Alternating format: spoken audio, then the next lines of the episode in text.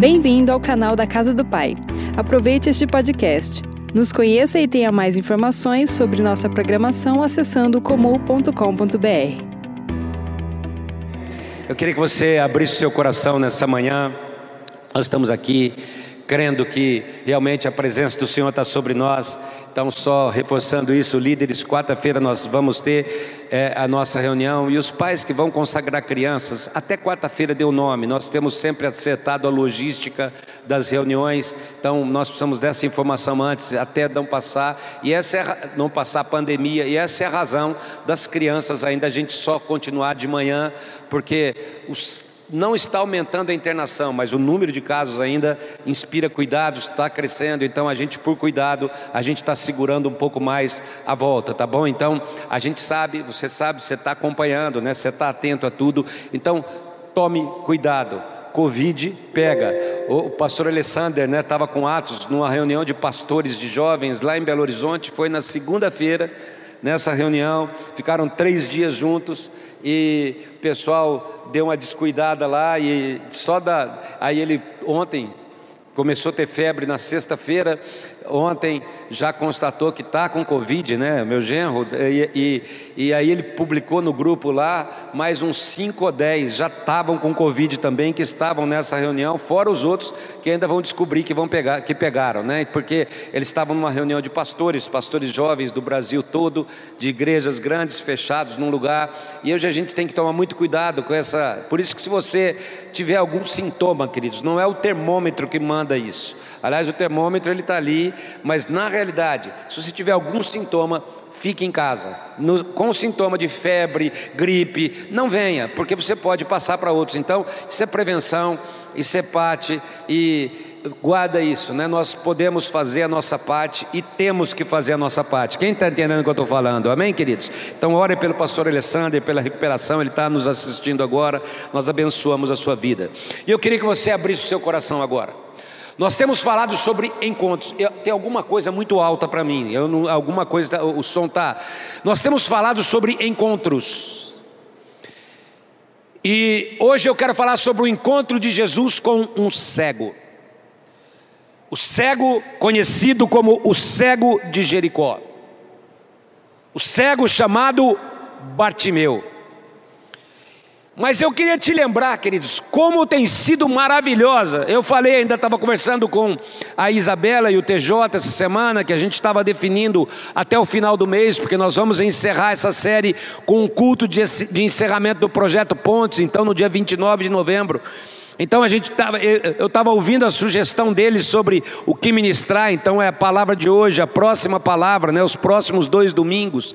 E ao ouvi-los, né, a gente estava conversando como essa série foi legal, como ela tem mexido conosco, quantas palavras desafiadoras. Domingo passado, queridos, domingo de batismo, que mover maravilhoso.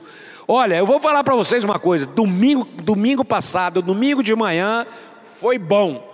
Mas domingo à noite, se você não assistiu, entra na internet, foi sobrenatural, queridos. Não, e eu não estou falando do batismo, porque os batismos foram lindos, mas eu estou falando da reunião mesmo. Foi uma reunião que mexeu muito, foi sobrenatural, foi bênção demais.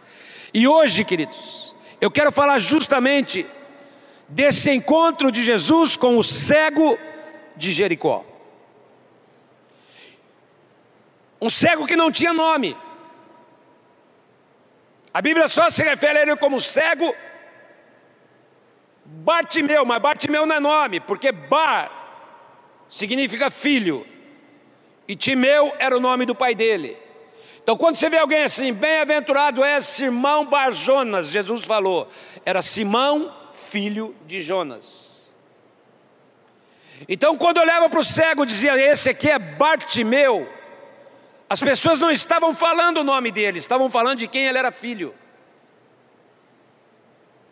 Porque ele não era muito significante. Tanto é que ele começou a ser conhecido, como eu falei, como o cego de Jericó. E eu queria que nessa manhã você abrisse seu coração porque eu creio que o Senhor tem vitórias para nós nesse encontro dessa manhã. Quem crê nisso? Quem crê nisso? Diga amém, queridos. Eu creio que o Senhor tem algo para falar sobre nós em Jericó. Qual é a revelação que Jericó nos traz? esse abrir de olhos, que nos faz andar nos caminhos do Senhor. E por que eu estou falando isso? Porque as vitórias em Jericó acontecem em três tempos diferentes. Eu quero falar sobre esses tempos, queridos. Mas é importante a gente guardar, porque Jericó é um símbolo de conquista. Fala comigo, conquista. Porque quando as pessoas, o pastor Osmar falou hoje na oferta, quando o rio abriu para que eles entrassem na terra, queridos. A primeira grande conquista era a cidade de Jericó, era a cidade mais difícil daquela terra. E a vitória sobre Jericó mudou completamente a perspectiva do povo de Deus. Porque para eles, se Jericó foi conquistada, qualquer outro lugar poderia ser conquistado. Mas uma outra coisa que Jericó nos fala, queridos, é que Jericó também trazia marcas. Os espias foram até a cidade e uma prostituta chamada Raabe acolheu os espias, escondeu os espias. E ela recebeu uma palavra: olha, tua família vai ser salva, você vai ser salva.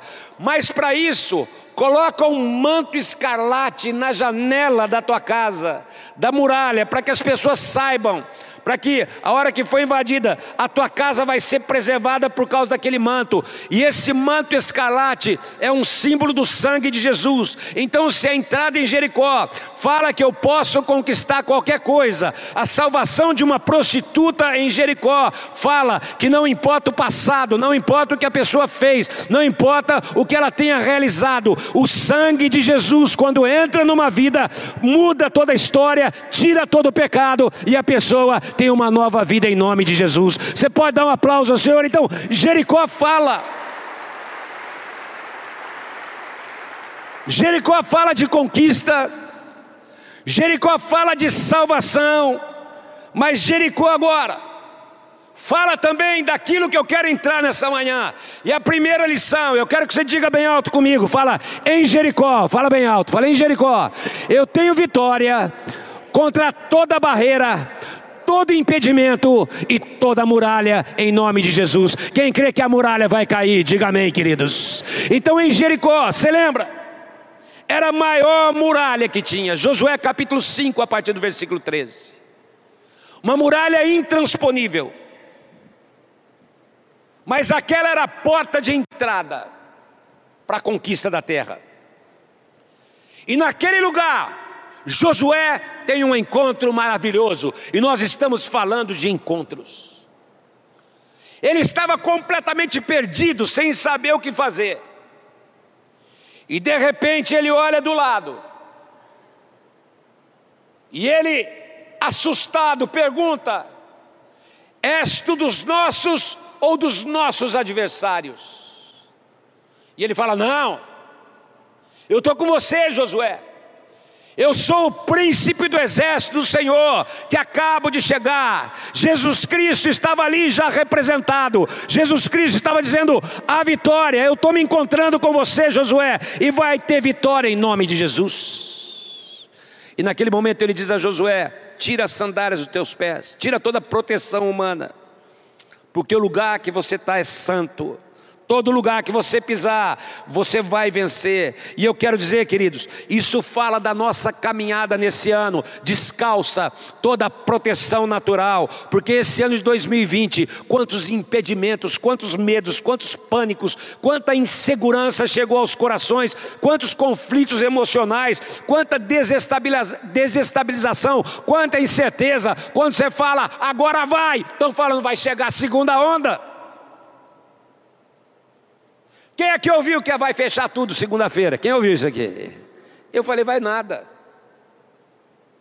Para fevereiro e março, quando chegar o inverno, é capaz.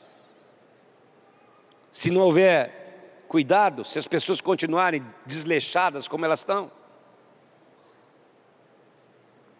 Mas o que nós precisamos entender, queridos, é que eu creio que até o final desse ano há uma caminhada de conquista e há uma caminhada de vitória para a minha vida, para a tua vida, para a casa do Pai, para essa igreja, em nome de Jesus. Quem crê que todo impedimento vai cair por terra em nome de Jesus, queridos? Porque Jericó mostra que não há barreira, não há impedimento, nada ficará em pé para segurar a igreja do Senhor, porque eu creio, eu profetizo, é tempo de liberações e de uma nova perspectiva para a igreja do Senhor nesse lugar, queridos. É tempo da presença do Senhor. Diga comigo, impedimentos vão cair. Mas agora levanta a tua mão. Segunda lição, fala, eu declaro agora, vai lá. Em Jericó, fala em Jericó, toda maldição é quebrada em nome de Jesus. E eu profetizo agora: a tua casa, a tua vida, o teu trabalho é bênção do Senhor. A maldição cai por terra em nome de Jesus. Aquele cego estava em Jericó, queridos. E Jericó não representa apenas a queda dos impedimentos, representa também a quebra de toda maldição em nome de Jesus. Guarda uma coisa: quando as muralhas caíram, havia uma maldição sobre Jericó. Lá em Josué capítulo 6, no versículo 26, diz assim: Naquele tempo, Josué fez o povo jurar e dizer: Maldito. Josué 6, 26. Josué fez o povo jurar e dizer: Maldito diante do Senhor seja o homem que reedificar e levantar essa cidade. E ele diz assim: ao preço do seu filho mais velho, lançará os alicerces da cidade, ao preço do seu filho mais novo, porá suas portas. 600 anos depois, mais 600 anos, um rei reedificou, e o filho mais velho e o filho mais novo morreram, porque havia uma maldição e essa maldição acompanhou a cidade, queridos. E um dia chegam e falam para o profeta Eliseu, profeta, segundo Reis, capítulo 2, versículo 19: a cidade é boa, a cidade é bem localizada, mas ela tem uma maldição, as águas são estéreis, e de repente, aquela cidade boa, bem localizada, mas com águas salobras que não permitiam que nada frutificasse, porque estava sob o domínio de maldição. Eliseu, num ato profético, ele pede uma tigela de sal e vai lá na fonte, no manancial das águas e jogam e diz: a partir de hoje as águas dessa cidade não serão mais estéreis. E naquele momento a maldição foi quebrada, porque o nosso Deus quebra toda maldição. Onde a maldição, ele declara a bênção. E Jericó hoje é o melhor lugar para se morar em Israel. É conhecida como a cidade das palmeiras, tem fruta tem verde, tem tudo o que precisa, porque Jericó é um lugar onde a maldição é quebrada, e aquele cego estava em Jericó, impedimentos são quebrados, maldição é quebrada, a bênção do Senhor chega, e a bênção do Senhor vai chegar para a tua vida em nome de Jesus. Levanta a tua mão. Diga comigo, coloca a outra mão sobre o teu coração. Diga bem alto comigo, fala assim: fontes de tristeza, vai lá fontes de pecado, fontes de imoralidade, fontes de violência, fontes de maldade serão transformadas em nome de Jesus. Quem crê que as águas do nosso interior serão mudadas para a glória de Deus, queridos. Em João capítulo 4, Jesus olha para a mulher samaritana e fala: Olha, até hoje havia aí dentro águas de adultério, águas de imoralidade, águas de insegurança, águas de solidão. Você vivia procurando de homem em homem, mas a partir de hoje você encontrou a água verdadeira, a maldição foi quebrada, a bênção chegou para a tua vida e do teu interior fluirão uma nova água, rios de água viva, em nome de Jesus. Diga comigo, quebra da maldição, quebra dos impedimentos. Mas agora coloca a mão sobre os seus olhos, fala em Jericó, fala em Jericó. Eu recebo uma nova visão. Quem crê que você vai enxergar um novo propósito nessa manhã, queridos? E está lá em Jericó. O texto do cego, lá em Marcos, capítulo 10, no versículo 46, diz que Jesus foi à cidade, Marcos 10, 46. Ele foi à cidade. Olha como começa o versículo. Chegaram a Jericó. Ficaram na cidade mas estava saindo. Quando você está saindo, você ainda está. Ainda era na entrada da cidade ou na saída da cidade. Então o cego estava em Jericó. E é por isso que ele é conhecido, quero repetir, como o cego de Jericó. Mas nós temos aprendido que Jericó é um lugar de bênção. E naquele momento, queridos, nessa saída, Jesus se depara com esse cego, que não tinha nome, conhecido como filho de Timeu, Bartimeu, um homem desprezado, fazia parte da escória da sociedade, um zero à esquerda para as pessoas.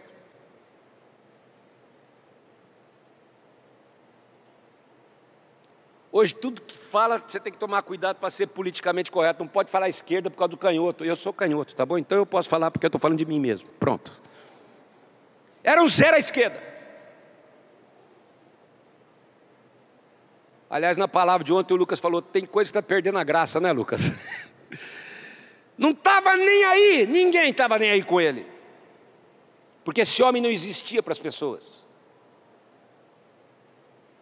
Ninguém queria saber se ele estava usando máscara ou se não estava. Se tinha fome ou não tinha. Se podia pegar Covid, alguém diria. É um a menos.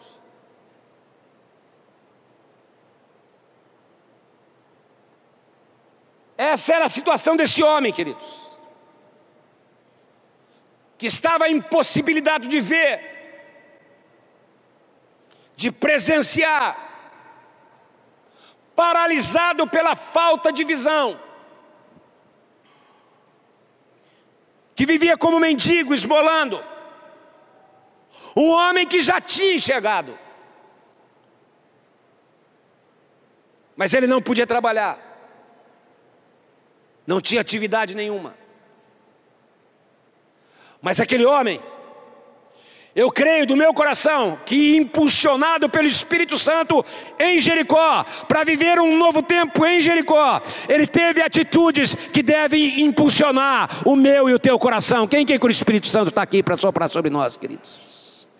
E a primeira atitude que ele teve, ele não se conformou, não aceitou passivamente aquilo que ele estava vivendo. Nós não sabemos quantos anos ele tinha. Os historiadores acreditam que ele tinha mais ou menos a minha idade, 30 anos. Nem de casamento eu tenho isso, já tem 38 de casamento. Ele era levado ali, era o lugar dele pedir esmola, queridos. E ele podia ter ignorado Jesus, porque aquele era um dia diferente, queridos. E pergunta para mendigos: dias de procissão são dias diferentes. E tinha uma procissão seguindo a Jesus. Ele podia pensar assim: hoje a esmola vai ser gorda. Hoje vai ser dia de faturar. Nós temos uma igreja em Juazeiro do Norte, que nós vamos lá todo ano, né? Esse ano não deu para ter o projeto Nordeste, Mauriti, Juazeiro do Norte. E lá em Juazeiro do Norte, se você conversar com todo mundo da cidade, todo mundo sabe. Quanto mais próximo da estátua, mais os mendigos ganham. Então os mendigos pagam para os padres para ficar perto da estátua. Existem pontos. Quanto mais próximo, mais pagam, porque mais ganham, porque vai mais gente. É fato da cidade, queridos. Todo mundo que foi lá viu, tem um posto de gasolina, que tem uma estátua do padre Cícero sentado, e tem uma mesinha, e tem uma cadeira, e as pessoas sentam lá para conversar com a estátua do padre que está sentado no posto de gasolina, mas tem um potinho para deixar dinheiro.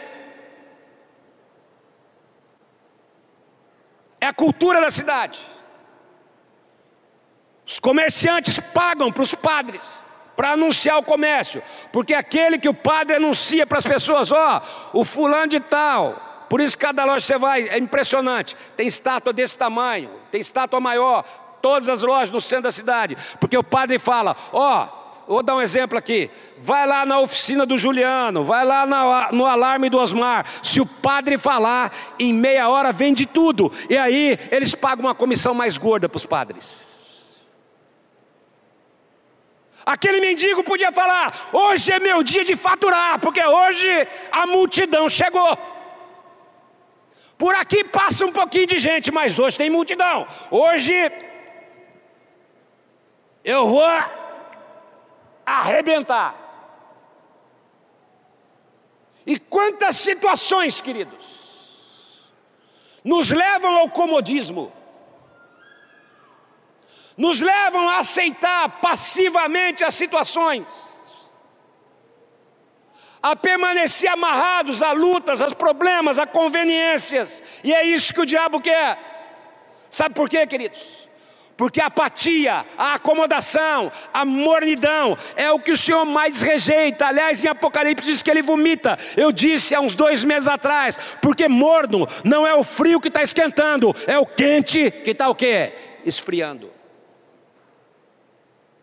E como tem gente amoldada ao problema, ah, minha vida é assim mesmo. Ah, vota em qualquer um, porque não vai mudar mesmo, você nunca vai mudar. A pessoa se conforma Faz disso um estilo de vida para ela, queridos. E aí não tem como o Senhor agir, porque falta ousadia. Mas esse é o ano de ousadia, e o ano ainda não acabou. E eu creio que haverá um sopro de ousadia no teu coração, em nome de Jesus. Quem quer ter uma disposição ousada nessa manhã? Levanta bem alto a sua mão. Levanta mais alto possível. Então eu quero que você dê um grito para o inferno ouvir. Fala assim: Eu, vai lá, eu Está fraco, diga eu. Não me conformo em continuar assim. Fala eu. Quero ser liberto. Pode estar tá difícil Pode estar tá ruim, mas eu vou ser liberto.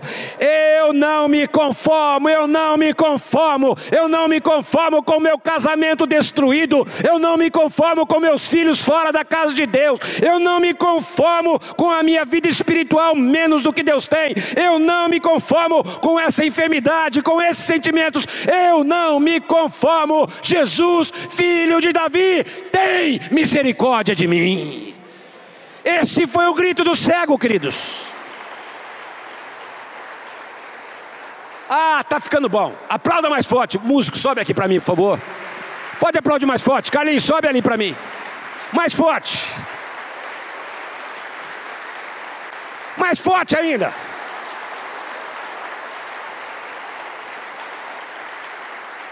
Se você crê que esse problema não é definitivo, dá mais um aplauso bem forte ao Senhor, bem forte. Vai aplaudindo.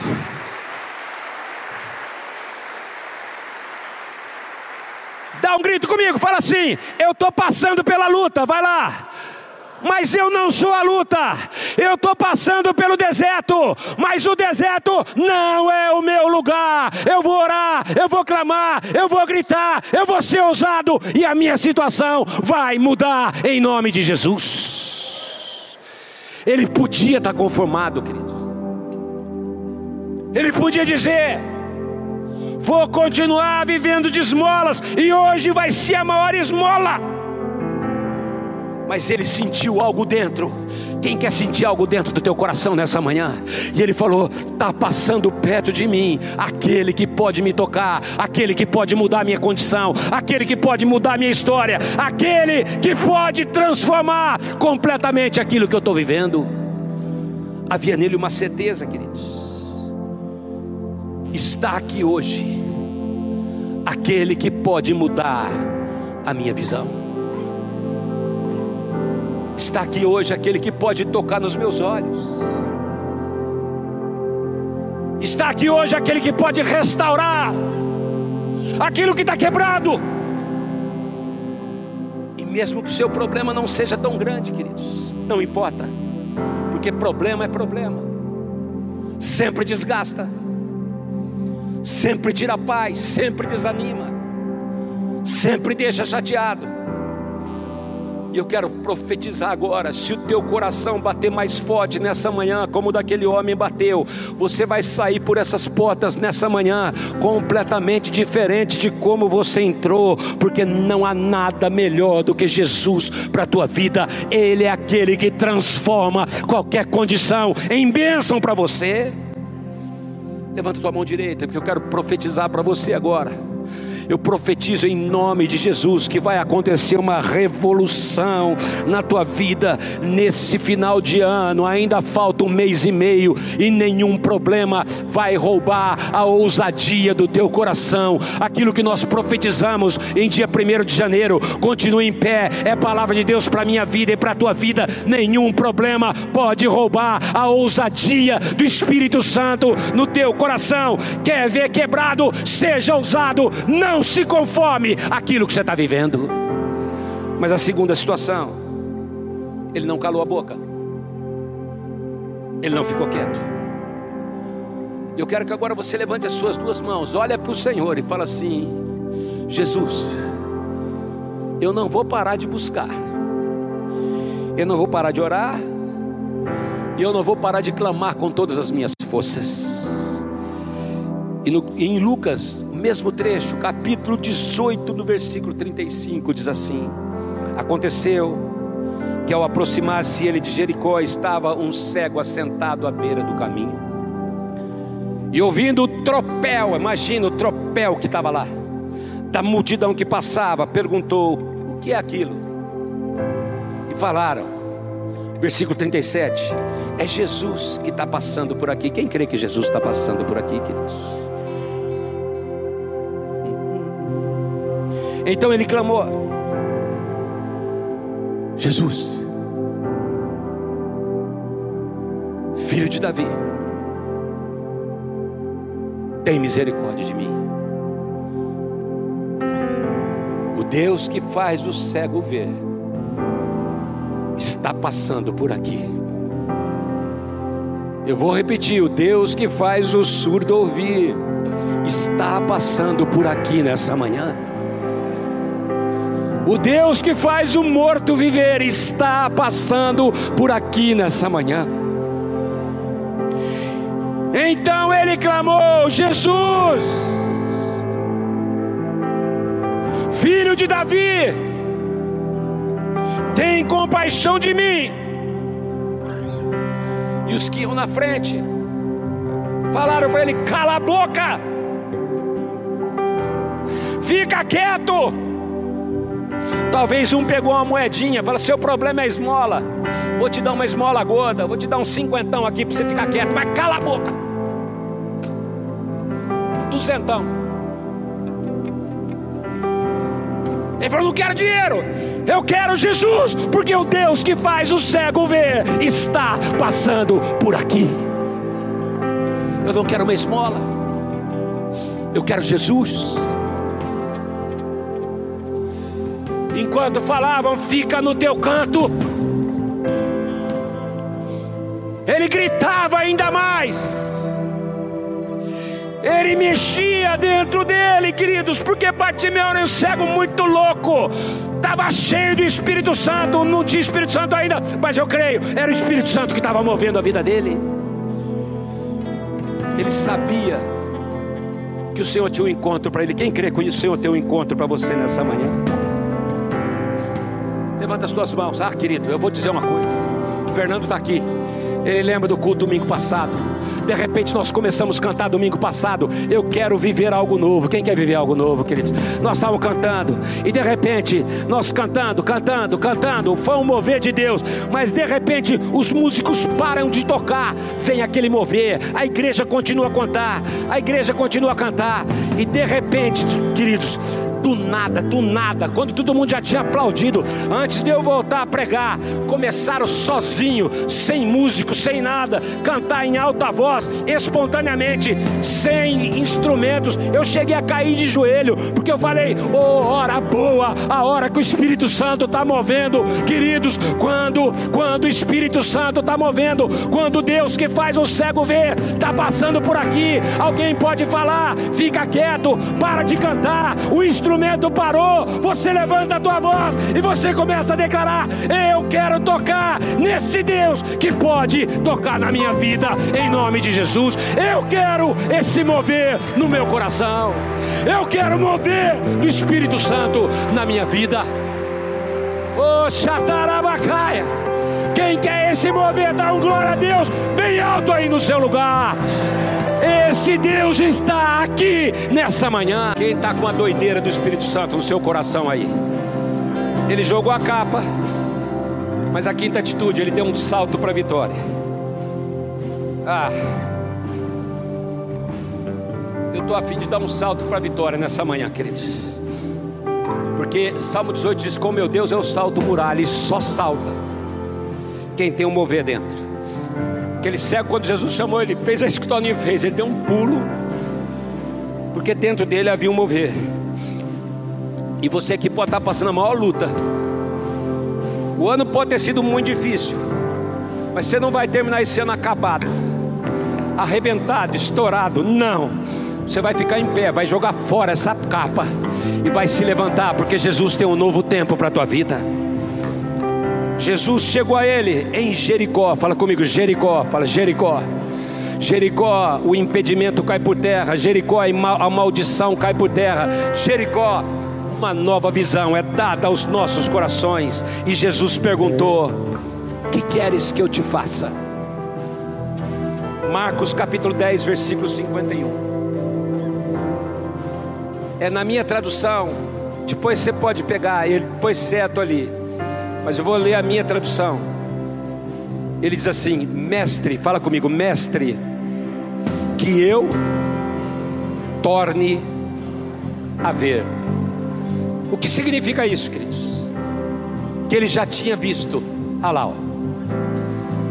Eu tinha até marcado, o texto está lá, está vendo? Que eu torne a ver. Por favor, faça assim com as tuas mãos. Vamos cantar algo novo.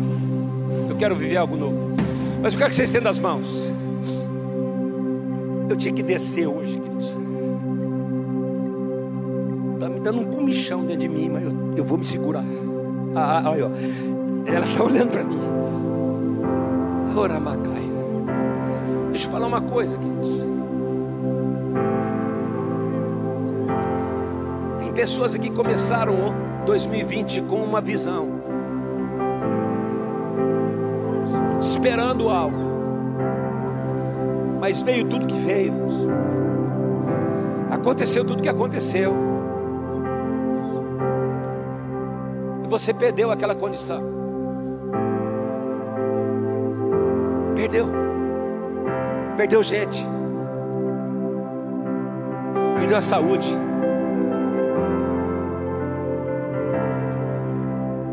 E aquele cego, quando Jesus perguntou: que você quer que eu te faça?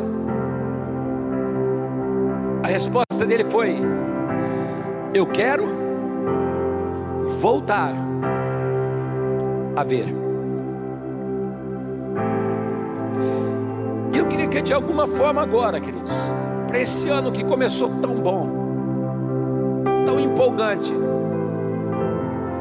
e do nada vieram algumas coisas, mas o ano ainda não acabou. E agora, quando nós cantarmos sobre algo novo, você vai viver algo novo. Eu quero dizer pela fé, e eu profetizo, você vai tornar a ver. Eu vou repetir, você vai tornar a ver. Aquela visão que você tinha vai voltar. A visão que o inimigo tentou roubar da tua vida, tentou tirar o Senhor está abrindo os teus olhos agora e você vai voltar a enxergar um tempo novo, uma nova história, uma nova bênção. Você vai voltar a enxergar. Quem está precisando voltar a enxergar, levanta bem alto a sua mão agora, porque alguma coisa aconteceu. Levanta bem alto, o mais alto que você puder. Porque com a tua mão levantada, você vai profetizar, e eu estou declarando: vai voltar a ver. Porque a pergunta dele foi: O que você quer que eu faça? Ele não falou apenas eu quero ver, ele disse eu quero voltar a ver. Aquela visão eu quero de volta, aquela alegria eu quero de volta. Ele não disse: Olha, eu quero uma casa, eu quero casar, eu quero, eu quero um carro. Não, eu quero uma esmola daquelas. Não, ele disse: Eu quero voltar a ver. E Jesus disse: Vai, filho, a tua fé te salvou. Imediatamente ele tornou a ver e passou a andar com Jesus. Eu queria que eu tome mãos levantadas. Vocês vão cantar, dar algo novo. Você vai começar a orar agora. Você vai declarar sobre a sua vida que a visão vai estar de volta em nome de Jesus. Se você quiser, coloca a mão nos teus olhos. Mas você não tem ideia do que o Senhor vai fazer com você nessa manhã, queridos. Voltar a ver. Porque o problema de quem não vê é esse, queridos. Ora por orar, canta por cantar, bate palma por bater, adora por adorar. Mas a partir de agora, eu declaro que toda apatia está quebrada na tua vida porque essa pessoa que é apática é porque no fundo ela não acredita que ela pode tornar a ver, mas você vai entender que nesse encontro tem transformação da tua visão. Você voltará a ver em nome de Jesus. Porque Jesus viu nele o que a multidão não viu. E a hora que nós começarmos a contar, o Espírito Santo está me dizendo, queridos, que ele está encontrando com pessoas aqui na casa do Pai. E ele está dizendo: Eu conheço a tua necessidade, eu ouvi o teu clamor, mas eu quero ver fé, porque ele disse: A tua fé te salvou. Quem quer exercer fé agora pela tua condição? Não vou ser eu que vou exercer fé por você, é você que vai exercer fé por você agora, querido. Você vai declarar, porque Jesus falou: Ele, a tua fé te salvou. Então, enquanto eles cantarem, começa a olhar com os olhos da fé e começa a declarar: Pastora Denise, por favor, sobe aqui. Eu vou pedir para você orar. Mas eu quero que você agora, querido, eu não sei se o seu problema é familiar, se é pessoal, se é financeiro, se é emocional, eu não sei qual é. Mas eu gostaria que você olhasse agora para o filho de Davi, Jesus Cristo, que está aqui, e você clamasse, porque eu quero declarar que nessa manhã tem cura de câncer nesse lugar, nessa manhã tem transformação de famílias nesse lugar. Nessa manhã tem o impossível chegando para alguns nesse lugar. Nessa manhã tem restauração improvável chegando nesse lugar. Eu quero que você comece a levantar sua voz agora, querido, e comece a exercer fé em nome de Jesus. Amém, querido. Enquanto o pastor Samuel estava falando agora no finalzinho, tem um versículo lá em Mateus 6:22 fala assim: "O olho é a luz do corpo. Se teu olho é são, todo o teu corpo será iluminado. Você precisa sair daqui nessa manhã com o teu olho são. Amém? enxergando aquilo que Deus quer que você enxergue, não aquilo que você muitas vezes tem enxergado. O Senhor quer nessa manhã que você tire os olhos das situações e o que impede muitas vezes de nós vermos são os nossos pensamentos e os nossos sentimentos. Então, que nessa manhã o teu pensamento realmente possa ser cativo à obediência de Cristo e você pensar naquilo que é puro, naquilo que é verdadeiro, como Filipenses fala, naquilo que é de boa fama, naquilo que é agradável. Pare de pensar naquilo que é ruim para a tua vida e para a tua casa. Que você possa mudar a tua visão nessa manhã. Que você possa pensar como o Senhor pensa, porque os pensamentos do Senhor são muito maiores do que os teus pensamentos. E Ele tem pensamento de bem e não de mal, para te dar uma esperança e um futuro. Pare de pensar naquilo que você tem pensado, mas que você, que isso não te impeça. Pare de pensar que não tem jeito, que não vai dar. Senhor quer que você saia daqui com o teu olho são nessa manhã. Que você possa ver, que o teu, teu olho possa ser curado, que a tua visão possa ser curado. E Mateus fala: se o teu olho é são, todo o teu corpo será iluminado. Oh, aleluia, aleluia. E a luz do Senhor vai brilhar sobre a tua vida. Você não vai ser uma luz apagada, mas você vai ser uma luz que vai brilhar nessa escuridão que está esse mundo. É só você crer, é só você acreditar que essa situação pode mudar, que a tua vida pode mudar, que o teu casamento pode mudar, que essa situação financeira pode mudar, porque você tem um Deus do impossível, um Deus que faz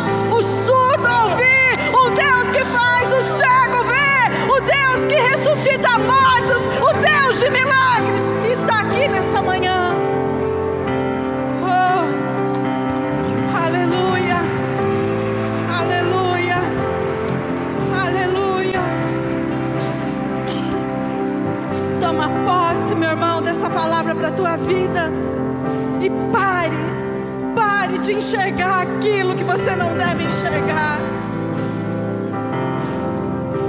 Mas acredita que a tua vida pode mudar. Oh, nessa manhã exerça fé.